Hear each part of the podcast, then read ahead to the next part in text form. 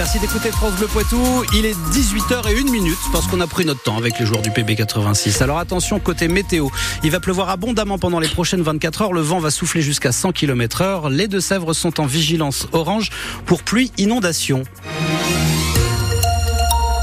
Delphine Marion Boule, toujours des mots, encore des mots. c'est en substance le sentiment de la coordination rurale de la Vienne après la nouvelle salve d'annonce du Premier ministre ce matin. Euh, Gabriel Attal qui tente encore de déminer le terrain à trois jours maintenant du Salon de l'agriculture. Parmi ces annonces, une nouvelle loi Egalim sur le revenu des agriculteurs. Euh, d'ici l'été, des facilités aussi pour employer les saisonniers étrangers. Surtout, le Premier ministre s'engage à inscrire dans la loi d'orientation agricole le principe de souveraineté alimentaire. Il l'a dit, L'agriculture fait partie des intérêts fondamentaux de la nation, au même titre que la sécurité ou la défense. Mais après ce beau discours, François Turpot de la coordination rurale de la Vienne attend toujours des actes. Pour moi, oui, c'est des mots forts. Euh, des grands, des beaux discours, on en a déjà entendu maintes et maintes fois. Il euh, faut des actes et il faut des actes forts et du concret pour les exploitations. Pour l'instant, j'ai pas appris grand chose euh, de par rapport à ce qui avait été annoncé avant. Il n'y a toujours pas de concret pour le revenu des agriculteurs. A encore une déception euh, supplémentaire.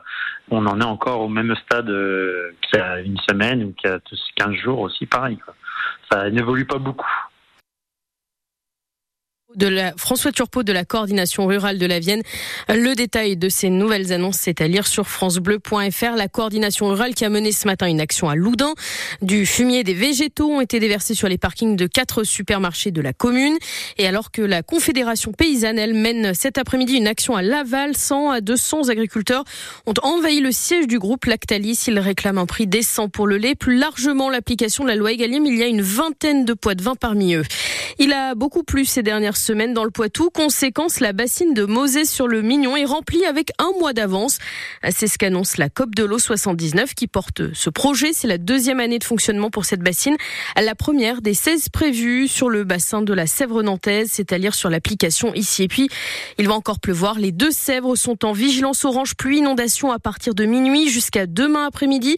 Euh, tout comme nos voisins de la Vendée, en cause le passage de la tempête Louis. Entre 40 à 60 mm attendus en 24 heures sur les Deux-Sèvres, un peu moins dans la Vienne, et puis du vent demain à la mi-journée, et des rafales entre 90 et 100 km heure. Pour savoir ce qui nous attend dans le Poitou, dans la Vienne et les Deux-Sèvres, c'est dès maintenant sur votre application ici.